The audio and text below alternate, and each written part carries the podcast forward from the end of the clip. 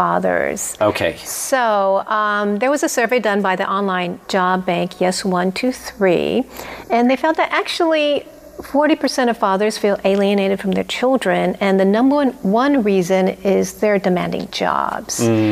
So let me ask you, Andrew, how many hours a day do you think that fathers in Taiwan are working on average?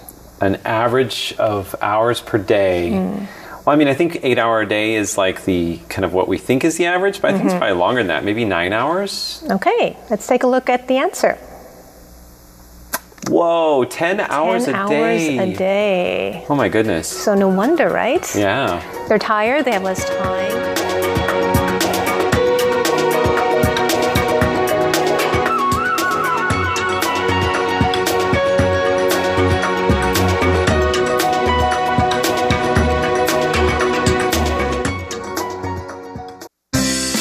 What's this all about? Why are they doing that? What's going on here? It's Curious John. What is he curious about today?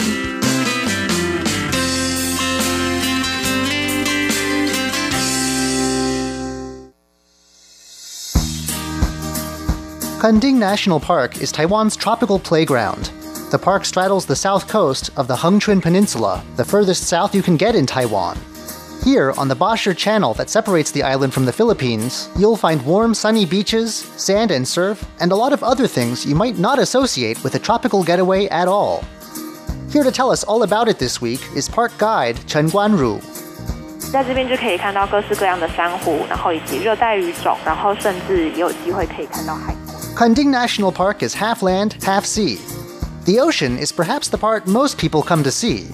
There are tons of water sports, including snorkeling and diving, and the coral, tropical fish, and sea turtles that live just off the coast are a big draw. But the land portion of the park is not to be missed either. 陆地上植物比较有印象，可能就是梅花鹿，因为梅花鹿它在更早以前。 The park has done much to save one land species in particular, a species that for centuries practically spelled Taiwan to the outside world. We're talking about the Formosan sika deer, a species of deer that appears on Taiwan's money and which once roamed Taiwan in big herds. But outsiders came to prize them for their pelts. Hunting for the export market started to take its toll. Eventually, populations collapsed. In Kenting National Park, though, a project to reintroduce these deer to the wild and stabilize their population has seen success. 可是其他还有蛮多有在恒春半岛这边看得到的。The park is also home to more locally specific animals, creatures that you won't find anywhere else, even in Taiwan. One species is a bird called Styan's bulbul. These birds have black crests and beaks, gray backs, white fronts, olive green wings, and a dash of red on the edges of their beaks. There are also some special guests, migrants that just pass through every once in a while. For instance, there's the gray faced buzzard, a migratory bird of prey that passes through southern Taiwan in October. It's headed south on its way from points further north, like Japan and Korea, to its wintering grounds in Southeast Asia, sometimes even south of the equator. These birds might just spend a single night in Taiwan, acting, as Ms. Chen puts it, like backpackers, who take to the skies on warm updrafts the following morning and glide on their way. 他们就会穿越马路，然后到海里面去把他们肚子上面那些小卵 the park's cutest residents are easy to miss, and workers are called out once a year to help make sure they stay safe. We're talking land crabs, several species of which are found in the park's grounds, living on land year round. Most of the time, they quietly scavenge for fruit and leaves that have fallen to the ground, or eat other dead things they manage to find. But around the time of the full moon each month from July to October, female land crabs parade to the shore to release their eggs into the sea for hatching. This procession tends to cross roads built by humans, and so to keep the crabs safe, the park puts traffic controls in place whenever the parade is on. Cars are only allowed to move forward for 10 minutes at a time. That's followed by 10 more minutes when they must stop to let the crabs pass. Traffic restrictions also force cars to drive slowly even when they are allowed to move forward. 风吹沙这个地方，它其实算是一个悬崖的地形。 The landscape that all of these creatures call home is an impressive one, filled with natural beauty. The wind blows up great sand dunes in parts of the park, creating sheer, shifting cliffs of sand. There are also grassy fields overlooking the Pacific, too, at spots such as Longpan Park. Ms. Chun herself is partial to a spot called Wanlitong, where the coast is coated in sharp coral, and the evenings bring the lights of offshore fishing boats. There are more hidden wonders too, things that most people don't get to see in person. But they can at least watch one of these shows via a video link. Near the time of the sea goddess Mazu's birthday, the seas off the park's coast fill with coral spawn as a new generation of coral prepares to be born. The scene is a bit like underwater snowfall, but moving upwards. Kenting National Park is filled with culture and history, too. People have been here for a long time There are a few prehistoric sites here, including one house built of stone slabs that's been there for around 700 years. The indigenous people of this area were long its undisputed masters, but in the 19th century, contact with outsiders brought bloody conflict. Ship crews stranded along this coast might expect to be killed, and massacres of the shipwrecked happened on at least two notable occasions. 在一八六七年的时候发生了一个事件，就是美国的商。 The first of the big conflicts broke out in 1867. The US ship Rover struck a reef off Taiwan's southernmost point. Most of the crew was killed by locals, and only one survivor made it to the port of Kaohsiung to tell the Imperial Chinese authorities. But the power of imperial officials didn't stretch to this part of the island, and there seems to have been a reluctance to do anything in response. After the Americans landed a force to skirmish with local indigenous peoples, the Imperial Chinese reluctantly built a lighthouse on Taiwan's southern tip in 1883. That's the predecessor of the Eluanbi Lighthouse, which still stands there today.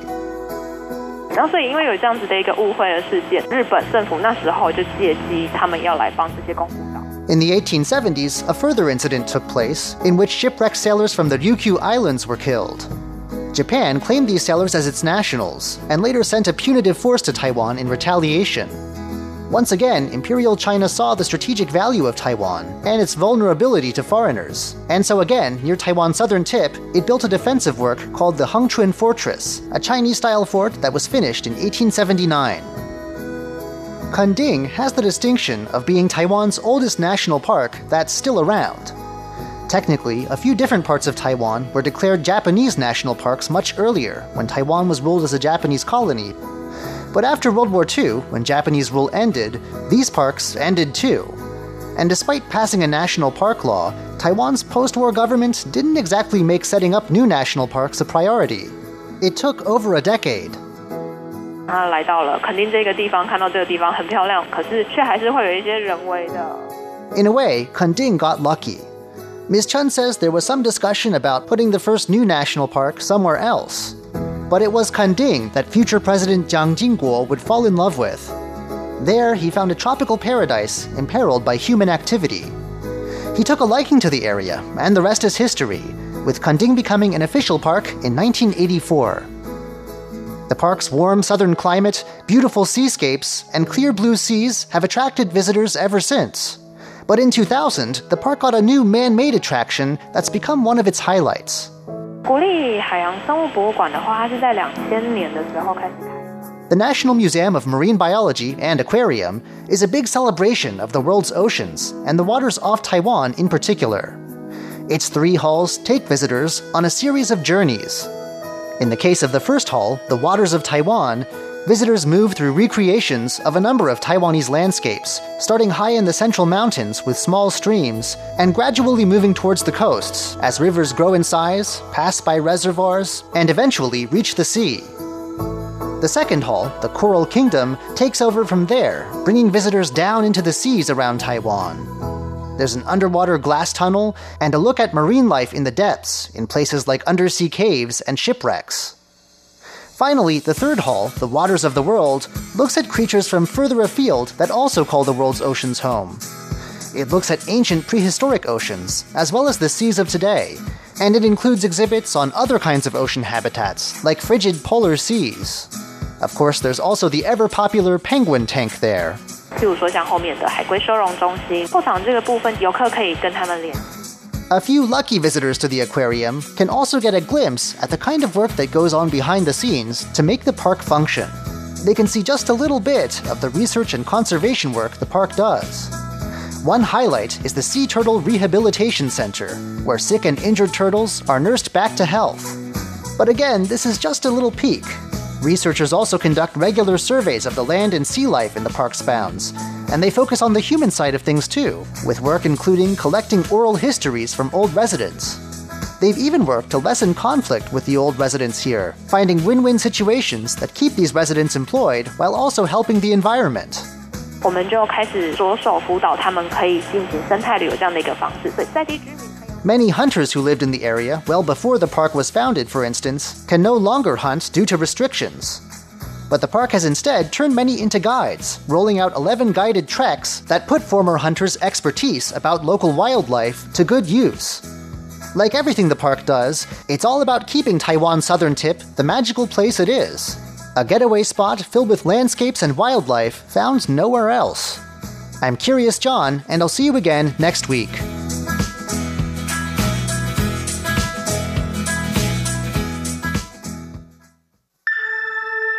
Stroke of Light, a portrait of Taiwan through the eyes of painters, sculptors, filmmakers, and photographers.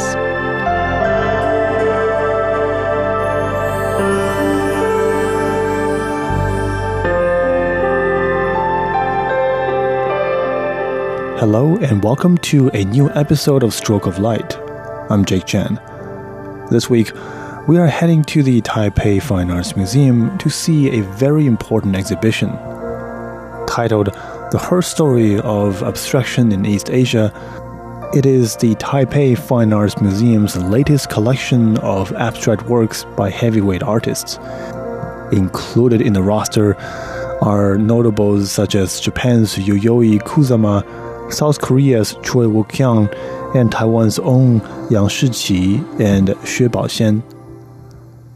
During the opening speech, the curator of the exhibition says that she hopes the exhibit will provide museum goers with a chance to see how female artists from different parts of Asia evolved in a fast changing period after World War II. And that's why this exhibition carries with it much historical weight.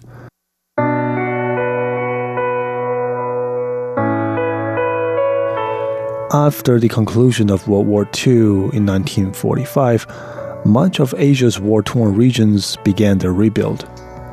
And it is a construction that takes place on many, many levels.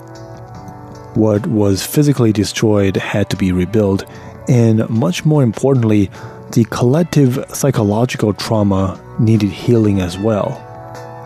Different parts of Asia faced warfare and colonial invasion in their own ways, and as a result, the injuries that were seared in the collective memories of people in each region are all different. Japan, for instance, faced the horror of nuclear weapons, a sense of invasion that still shapes their collective mentality to this very day.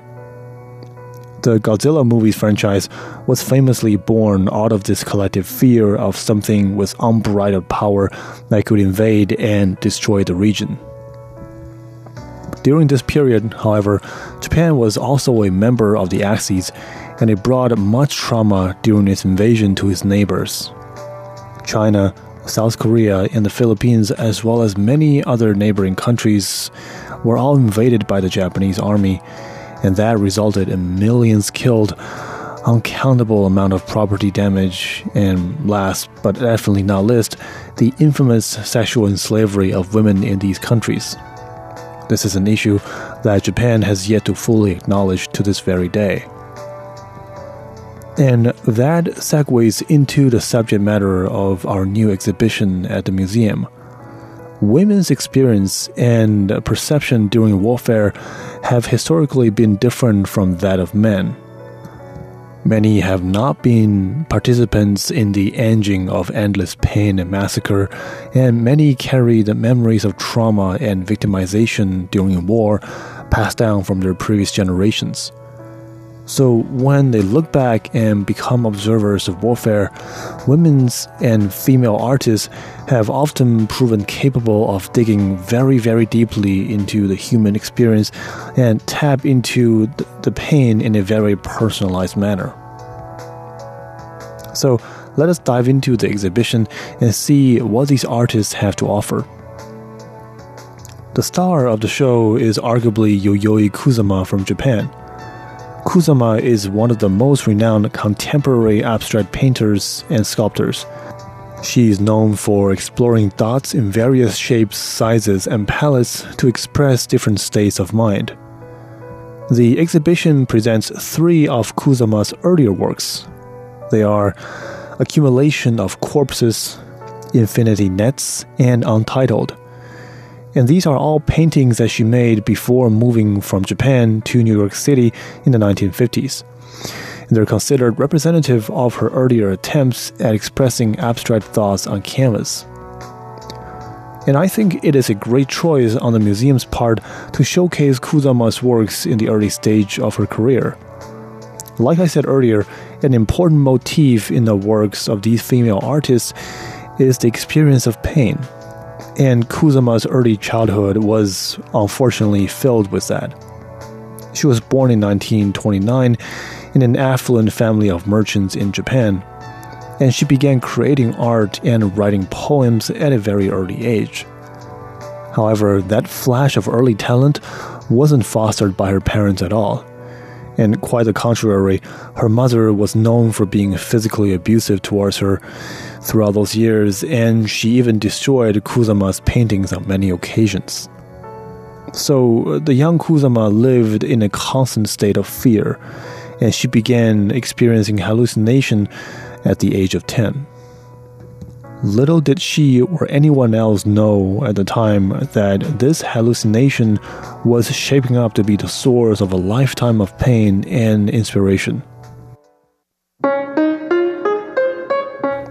We'll get into more details of her life and her work in next week's episode, so please be sure to tune in. For Stroke of Light, I'm Jake Chen.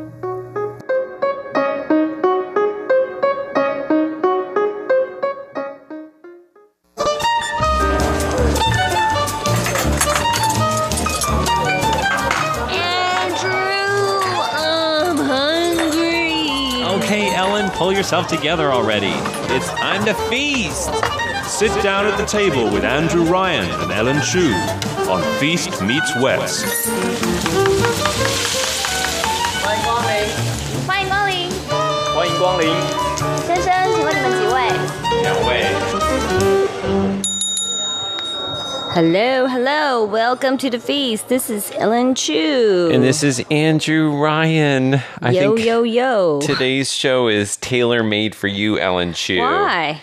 Because I found a way to combine food with like name brands, like top, like expensive brands. What do you mean? she looks at it, Yeah. the look on her face. You're you're gonna like you know brand them like you know with some some luxury brand. No, I'm not. Uh, p- apparently, there is this saying people are calling this local kind of popsicle the LV of popsicles, the Louis Vuitton of Bubsy You know, people usually say the Rolls Royce of popsicle or the Hermes of popsicle. But why do they use LV? It's like hip I think no, I think it's because people in Taiwan, like LV. the average person in Taiwan, does- Can pronounce LV better than LOV. Hermes, right? It's the two hardest letters um, for people in Taiwan to pronounce, right? Really? LO, LV? LV. LOV. Okay, stop making fun. Okay, sorry, I'm not making fun.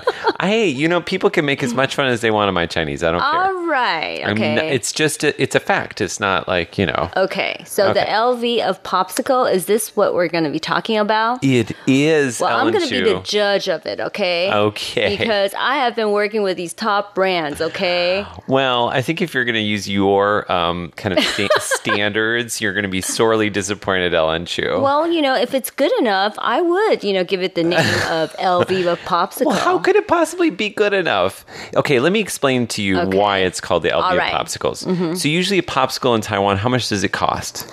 About 30 to 80.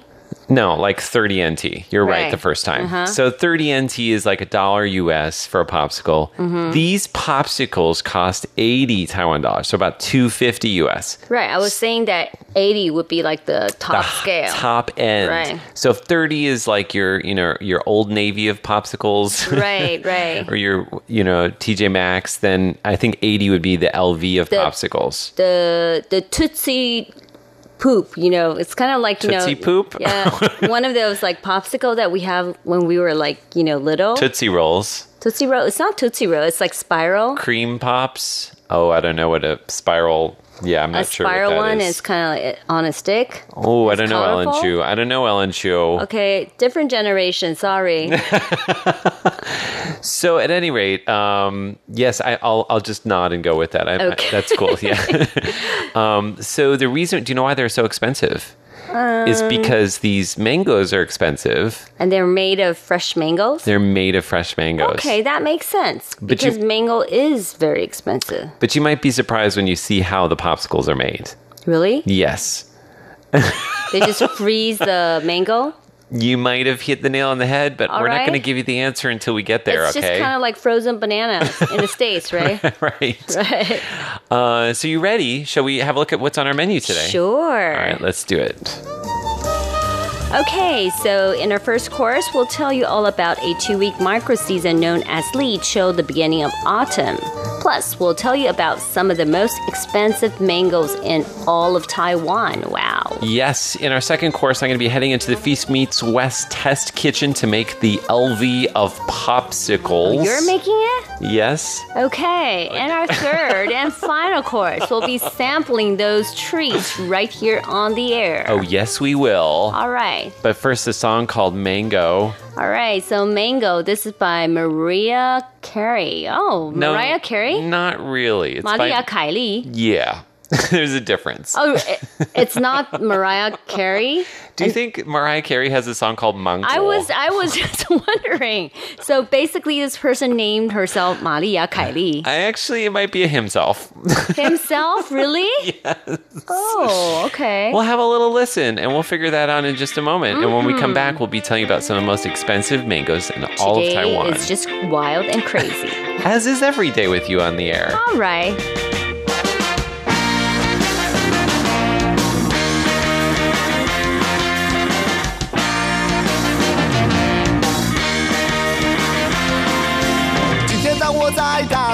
时候，妈妈问我要不要吃一颗芒果。我看了她一眼，吓得全身发抖，怎么在三月就已经有芒果？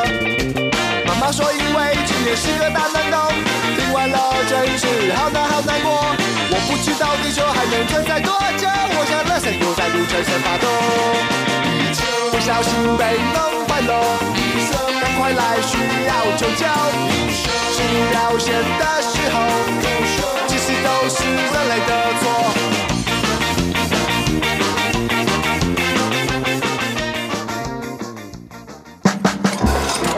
First course. Okay, we are back in the studio in our first course today, and we have some guests in the studio. Ellen Chu. Okay, so why don't we say hello and introduce yourself? They're not new. No, they're well, they're they're they've been here for a little while. There are Right. summer interns, Bethany. Hi, Bethany. Hello. And also Danica. Hi, Danica. Hi, welcome. So good to have you here. And actually, we don't, we haven't been giving your last names, but that's, I guess we should say what your names are. You're Bethany Green. Yes. And uh, Danica Jan. Jan. Jan. Okay. Yeah, Jan, alrighty. okay. So today we're actually touching the topic of the LV of popsicle, and I guess you know. I was looking forward to it until you told me that you are making it in the test kitchen. So Ellen Chu, why do you have, we you have little faith? We will give it a Gucci of popsicle. Oh, okay. Gucci I- Gucci. I'll take Gucci. okay, I- I you don't- take Gucci. I don't really know the difference between the two brands, so you know, as long as it's not the um, Coach? bargain basement of popsicles, I think we're doing good. All right. So, are you guys nervous about my popsicles? Are you, are you excited? I'm excited. Okay, I love that you're excited. How about you, Bethany? Yeah, I mean, it's got to be pretty straightforward, right? Yeah, Right. she knows how I made it, so she can't have screwed it up. You are their boss, right? Well, what are you Only good expecting things to say. the answer would be? Okay. well, technically, I'm not paying them, and like you know, but you are giving evaluations, I right? can't fire them. So, Right. All right. yes. Anyway, the first course we're going to talk about the beginning two week micro season known as Li Chou, which starts on Thursday, August the 8th. I can't is- believe that autumn begins on August 8th. How is that possible? And it's Father's Day in Taiwan, Ba Ba Jie, right? Oh my goodness. Right. This is nuts. Um, it feels like it's in the middle of the summer, but on the Chinese almanac, it's already autumn? Well, you know, we are supposed to feel like, you know, the weather is getting like cooler and cooler as it rains like, you know, constantly and more and more and the Mhm. weather just gets cooler and cooler, okay? I'm still not buying it. I'm going to throw a climate change in there. I think you know it's it's expected that the weather are changing. I think you know the the heat is getting hotter Mhm. and summer is getting longer Yep. or postponed Mhm. and winter gets colder too. Colder. yeah. and, and postponed. Hey, I have a quick question for all of you. How long do they grow mangoes in Taiwan for? What months do they grow them until? Do either of you know the answer to that question? I don't. I think it's um, from June, July. Earlier than that. I think June. Actually, they were sampling some mangoes in April of this year. Can you believe Wow. that? But that was super early. I don't know that that's I not very it- common. It's not common, right? Not because it should be like May, June, I think. yeah, usually May May is End of May starts. and beginning of June. And how long does it go for? A month? Nope. Longer than that. Really? How long does it stay hot in Taiwan?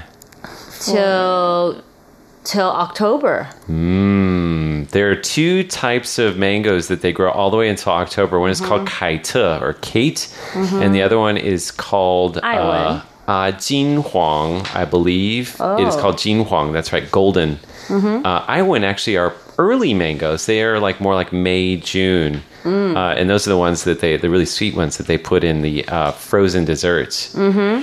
So, um, what else do we have to say about Lee Cho before we go into our mango topic? Well, it's actually halfway to Chinese Lunar Year. Are you serious? Yeah. Halfway? It's halfway already, okay? Oh, you're right because that's usually in January, February, March, Right. April, May, June, July. Oh, yeah, Ah. six months. So, you know, and the farmers have already harvested the first rice crop. Mhm. So they're planting the seeds for the next crop at this time. Mm. And basically, around Li Chou, the food that we will be really eating in season is bamboo shoots. Bamboo. That's how I like to say it. Bamboo, Mhm. Right. and it, there is a saying of 七月笋, so it's the July bamboo shoot. Okay? And that's July in the it's the seventh month in the lunar calendar. Right. That's why it's in And August. how does it benefit us? Well, it can prevent from water bloating. Okay, Uh-huh. helps detoxify the body, cooling properties, and plentiful fiber. Mmm, fiber. Yeah, so get your bamboo, okay? Right.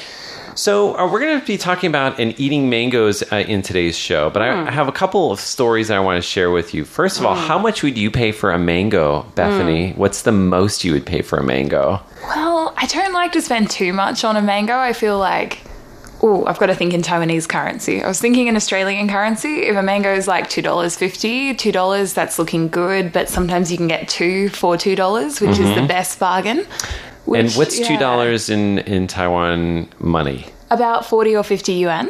Okay, so a forty NT for one or for two. Mm. These are small mangoes too, right? They're about this big. So softball size. About, yeah, two Okay. hands. Okay, two together. hands together. How about you, Danica? What's the most you would spend on a mango? About 20 NT dollars. 20 NT dollars. So it's a little bit less than one US dollar. Yeah. Okay. So about half of what Bethany would spend. Well, How about you, Ellen Chu? How much would you spend on a mango? Don't know. My kids really love mango. So, you know, whenever they just point at a big mango, I don't really check the price, you know. Oh, you're a good mom, Ellen right. Chu. But, you know, I did buy mango maybe like $80. oh my goodness. The huge one. It's Yeah. like really like a lot of meat Uh-huh. and juice, like I win. So two dollars. Right. So just uh, an idea of how much retail mangoes go for.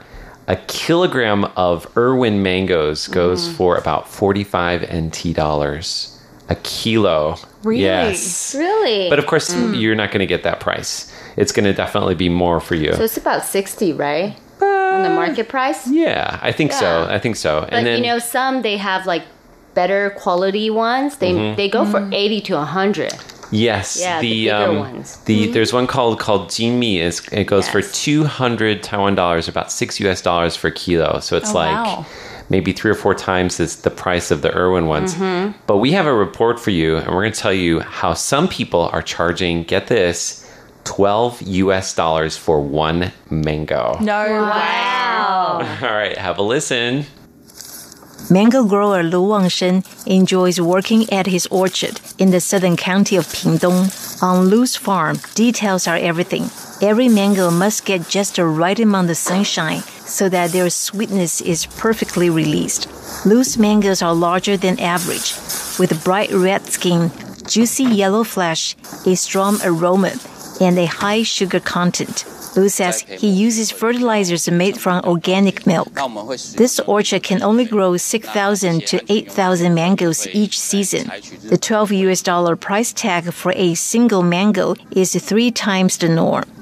But this hasn't put people off buying them. Each season, Lu receives over 1,000 overseas orders. All right, so can you imagine that? $12 for a mango. Better be as big as like a dinosaur egg or something, you know? They are big mangoes and they look beautiful Oh, too. really? Does it taste good? Yeah, I, I haven't Why'd had you one. get one? Um, For the show. yeah, I was kind of busy, didn't have time. Really? For the show? didn't have the budget. You know, ask for budget. okay. Okay. So now, peak demand for mangoes in summer means that farmers have to get creative with the growing process. Often that means using artificial ripening agents. Do you think that that would be safe to use artificial ripening agents? Well, they've been using them for a while. Right. Mm. So I would hope that if they weren't safe, We would that know we would about it. know. But Right. I'm, I'm not too confident in that. I think if you have like, you know, a, a huge um, certain quantity, okay, if you eat take a lot of these, you know, artificial agent into your body, it does have the effect. So it's a long run effect. But I don't think you can eat enough mangoes. No, no, no, but they added in other vegetables and other fruits. So, Mhm. you know, you've been intaking more than you Mm. think. So, you know, maybe the per mango is Mhm. not harmful. But when you have like a quantity of mango plus your apple plus your, you know, corn plus, you know, Mm. other vegetables growing using the ripening agent, Mhm. then it will damage your, you know, genetically. It'll make you look like Ellen Chu. I'm gonna It have some. have- oh, really? That's not too bad. I'm a terrible human being. Everybody's It like, where do I buy them? I want to eat them now. Okay, well, let's Okay. listen to a report on whether or not this is safe. Have a listen. If you walk through a mango field in Taiwan, you will see fruits wrapped in paper bags. Farmers do that to protect the mangoes and make them ripen faster. Uh, uh, Farmer Lai Yongkun says these mangoes have been treated with a plant hormone called ethephon, which promotes the release of ethylene. That speeds up the ripening process and boosts production. It's easy to be alarmed by the thought of added chemicals on our fruits or vegetables, but the Council of Agriculture says it's safe. One of the council's top quarantine officials, Zhou Huizhen, says they approved ethephon in 2014. She says it's a low-grade toxin that breaks down easily in the soil and water. 很快。The government regulates the residue levels of the ripening agent at one part per million. That's even more stringent than Japan, which sets its residue level at two parts per million. Agriculture experts say officials closely monitor the use of ripening agents. Farmers are restricted from using them three days before mangoes are harvested in order to keep the chemical residue to a minimum. Leslie Liao, RTI News. All right, so we are going to go into a song now. What's our Uh-huh. song, Ellen Chu? Our song is gonna be a lovely mango song. no, actually, it's a it's a lovely Prada. Prada. I couldn't find an LV song, so I went Alright, for Prada instead. All right, so Pro- Miss Prada, and it's by B Jack. That's right. And we're going to come back uh, in just a moment. And when we return, I'll be in the Feast Meets West test kitchen making the LV of popsicles. Are you guys ready? Alright. Very ready. Sure. All right, back in a moment. 선 생.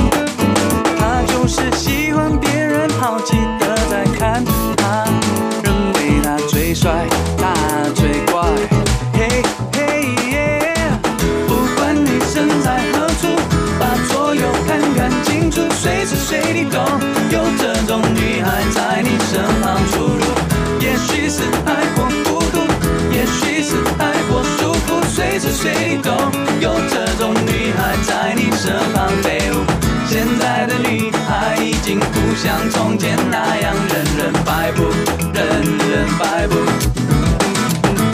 She got whom the guy song with nothing going on. Singing at the KTV, in the D&G. Trying to look good in a Vivienne Westwood. Wearing a Gucci's, hanging at OD. Strutting in the Sonia Rykiel, looking like hell. Shopping at Sogo, sporting Yamamoto. Talking in the goatee with nothing to say. Kicks it at TU, wearing a meal gone to brown sugar, swinging in the Jil Sanders. Boys in the joint stomp together all around, getting in the way, trying to make a play, moving to the beat of the hip hop blues. You're listening to Feast Meets West. Second course.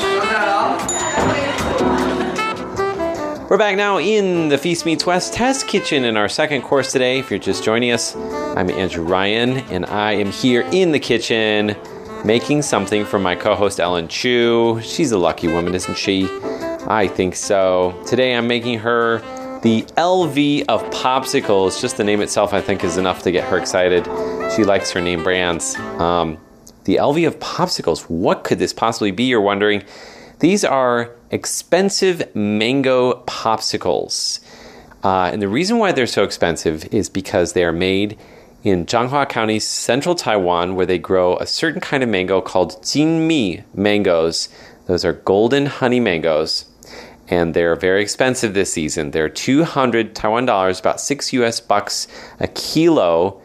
And that sounds really cheap, except that when you compare it to the also delicious and very popular Irwin mangoes, which only cost 45 NT or about $1.50 a kilo, then you know that these are much more expensive. And so what they decided to do is cut these mangoes in half, just carefully slicing the meat of the mango off the two sides of the pit in the center, and then they just freeze them and sell them like that. And that's why they cost 80 NT, 250 US.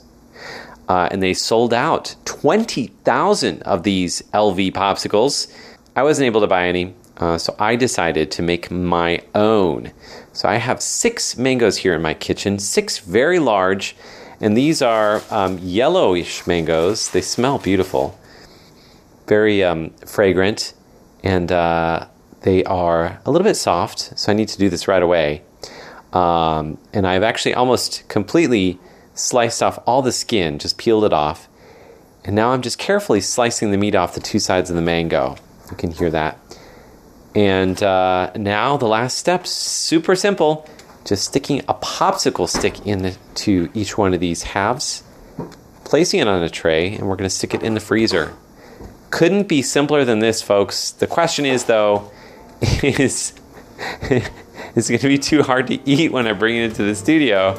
I don't know how they eat these frozen popsicles. I mean, they're they're a fruit in the middle. It's not juice, so it could be hard as a rock when they're done. Um, but I did see former Premier William Lai uh, eating them on TV, and he agreed that they tasted delicious and like the LV of popsicles. So I don't know. I think we're going to find out in just a moment when we return in our third course. But first, I want to bring you another song, and this is called 彩色冰棒 or Colorful Popsicles, and it's by Xiaojing Banyuan. Much more to come. The piece continues.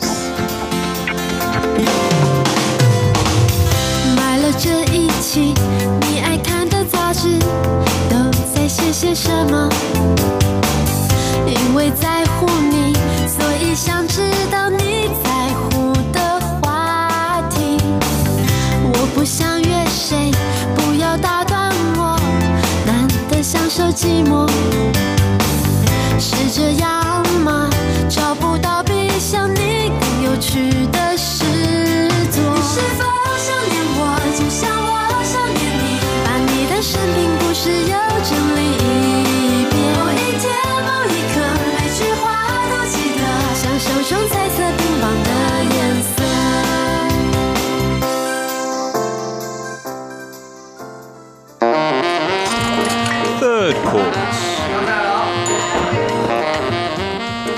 Okay, everybody has a LV of mangoes with them.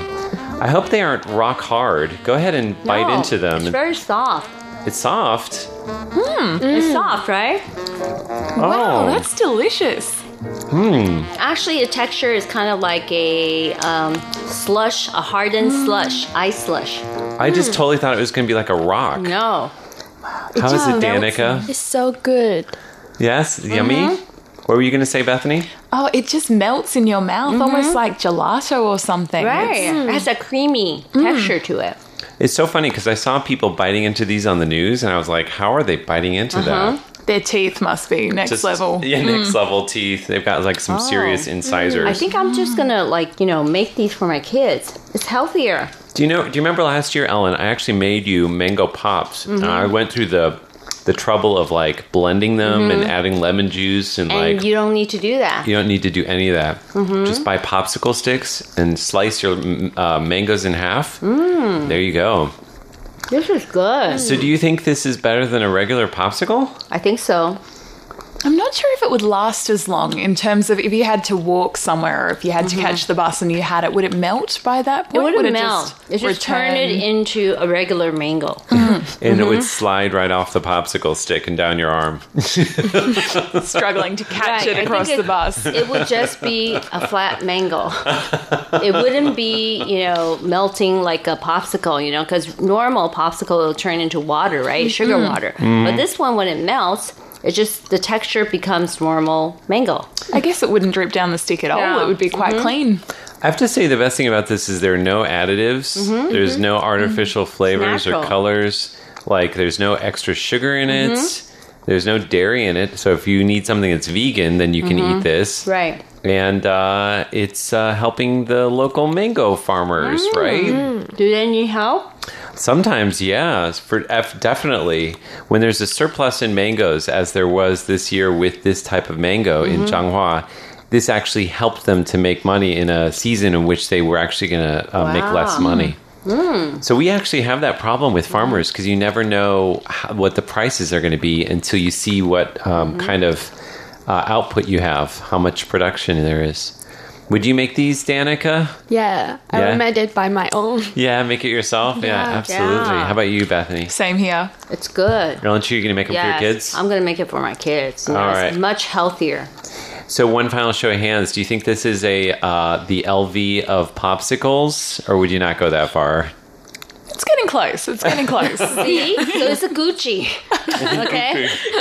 What brand would you give it, Bethany? Yeah, I might have to agree with the Gucci popsicle. Right. It's kind of like trendy. Mhm. It's got class. Yeah, but you know, not up to a level of LV with history. Yeah, I think it's like more natural. Is there a natural brand, like some kind of organic clothing brand? Oh, Stella McCartney. Oh, okay. She doesn't use like leather.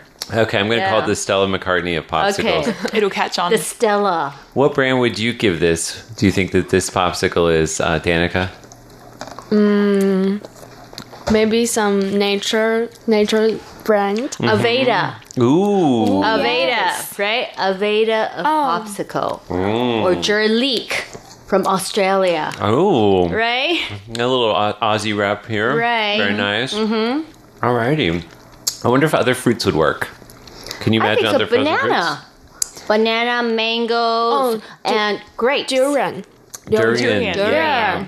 I'm not sure that banana would work. I've frozen bananas before and they're really hard. They get very solid. yeah. And you know the the grapes, the Mhm. grapes that we have. You know when you freeze them, it's hard outside, but once you crunch it down, it's kind of like a slush, ice Mm. slush, and it's Oh. really good. Grapes would be great. You Right. Put, put a bunch on a stick. Yeah.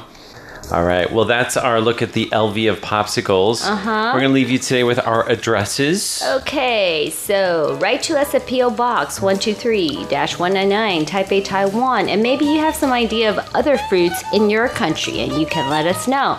Email us at androo at rti.org.tw.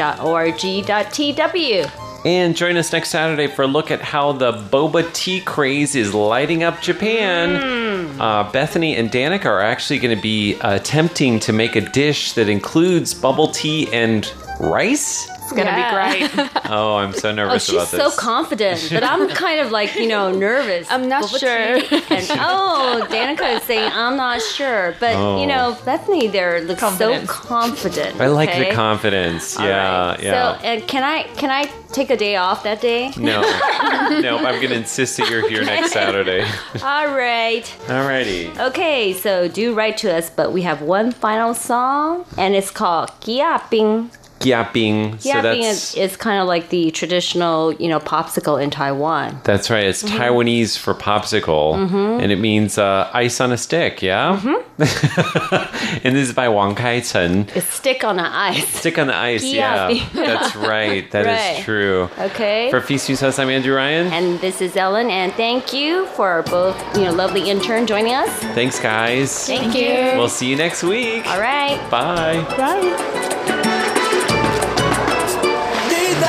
答，每一摆看到我拢笑眯眯。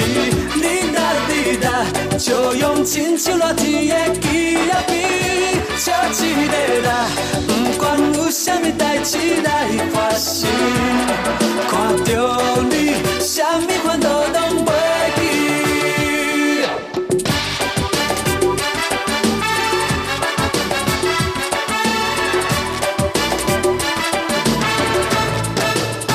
常常看你一个人，不知不知在笑什么，不知你欢喜什么。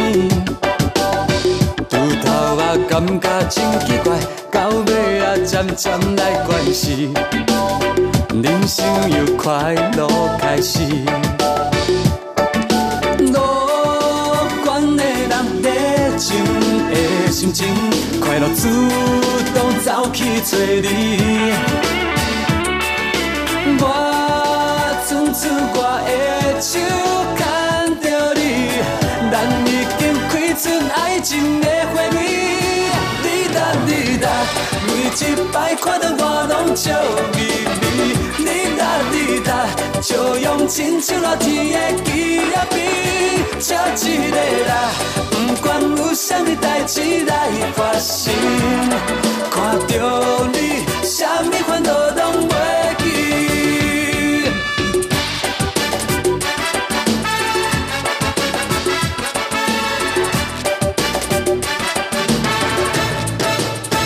定定看你一个人，不知不知在笑什么，不知你欢喜什么。拄头啊，感觉真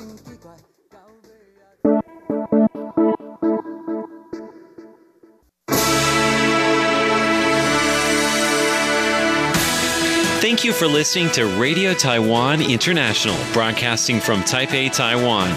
Check out our website at english.rti.org.tw. Again, that's english.rti.org.tw for the latest news and features from Taiwan. You can also listen to our programs and watch videos as well. Our 60 minute English language program can also be heard every day at the following times and frequencies.